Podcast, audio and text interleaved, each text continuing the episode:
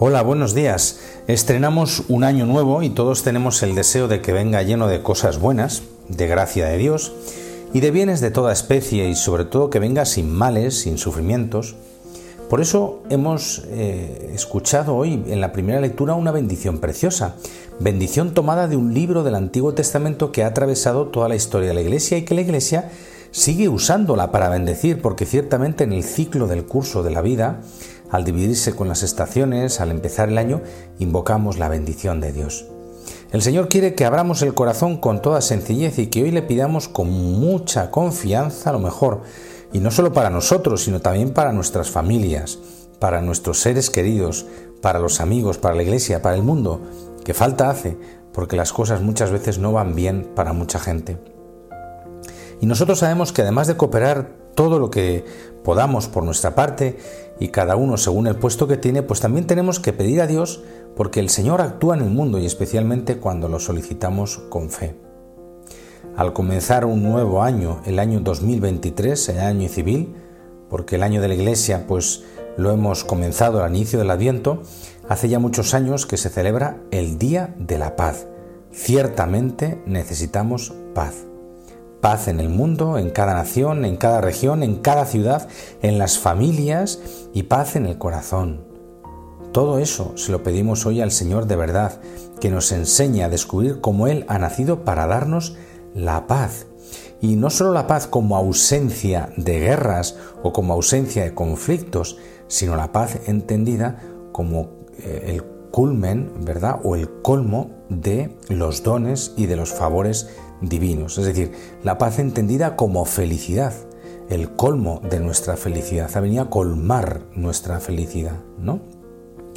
Pero es muy difícil tener paz si no reconocemos que venimos de Dios, es muy difícil tener paz si no reconocemos que somos hermanos, es muy difícil tener paz si uno no aprende a aceptarse como es y la vida que tiene y el recorrido que ha tenido.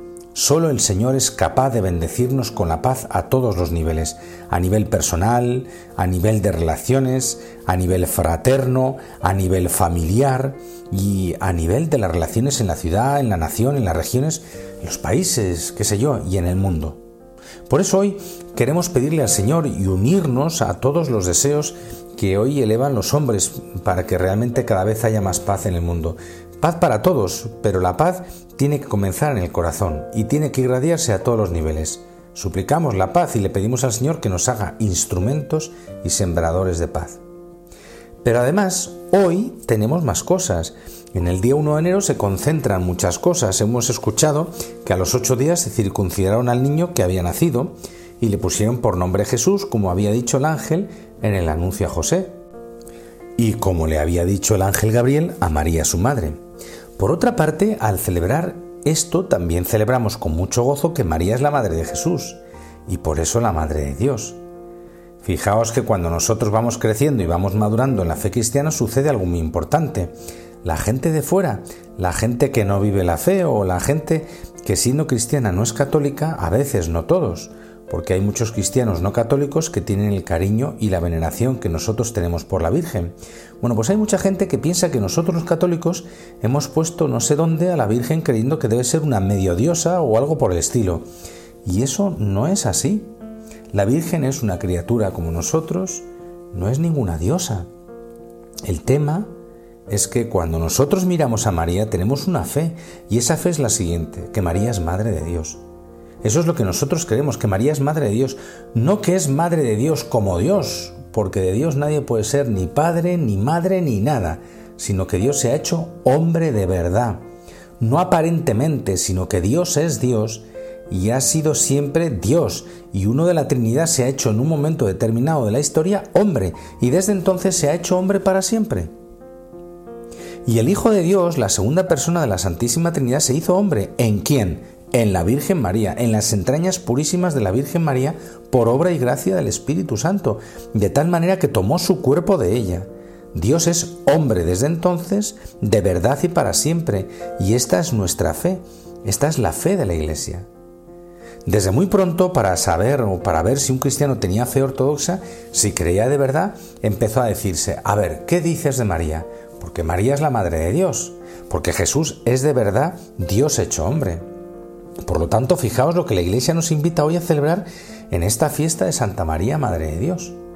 Cuando la Iglesia lo proclamó en un concilio, no os imagináis la fiesta que hubo en toda la Iglesia, porque al declarar que María es Madre de Dios estamos diciendo la verdad sobre Jesús y la grandeza del amor de Dios, que Dios es tan grande y siendo tan poderoso es tan humilde, nos ama tanto que se ha hecho de verdad hombre en las entrañas de María. Ese que ha sido concebido, que a los nueve meses nace y a los ocho días después de nacer le ponen por nombre Jesús, ese es Dios. Por eso María es la Madre de Dios hecho hombre. Le pusieron por nombre Jesús, que significa Yahvé salva, Dios salva, porque salvará a su pueblo de los pecados, y así se cumple la profecía. La Virgen dará a luz un hijo, le pondrá por nombre Manuel, que significa Dios con nosotros, y Dios con nosotros para siempre. Y como cada uno de nosotros que tiene una madre, Dios al hacerse hombre llama a María mamá. María. A los ocho días circuncidaron al niño, era el signo de la alianza del pueblo elegido, todo llevado por José, que es el padre legal, y le ponen por nombre Jesús. El nombre de Jesús es para usarlo. Para eso se pone el nombre. En una familia nace un niño y ¿cómo le vas a llamar? ¿Como su padre o como su madre? Pero a nadie se le ocurre poner nombre a alguien para no llamarle nunca más.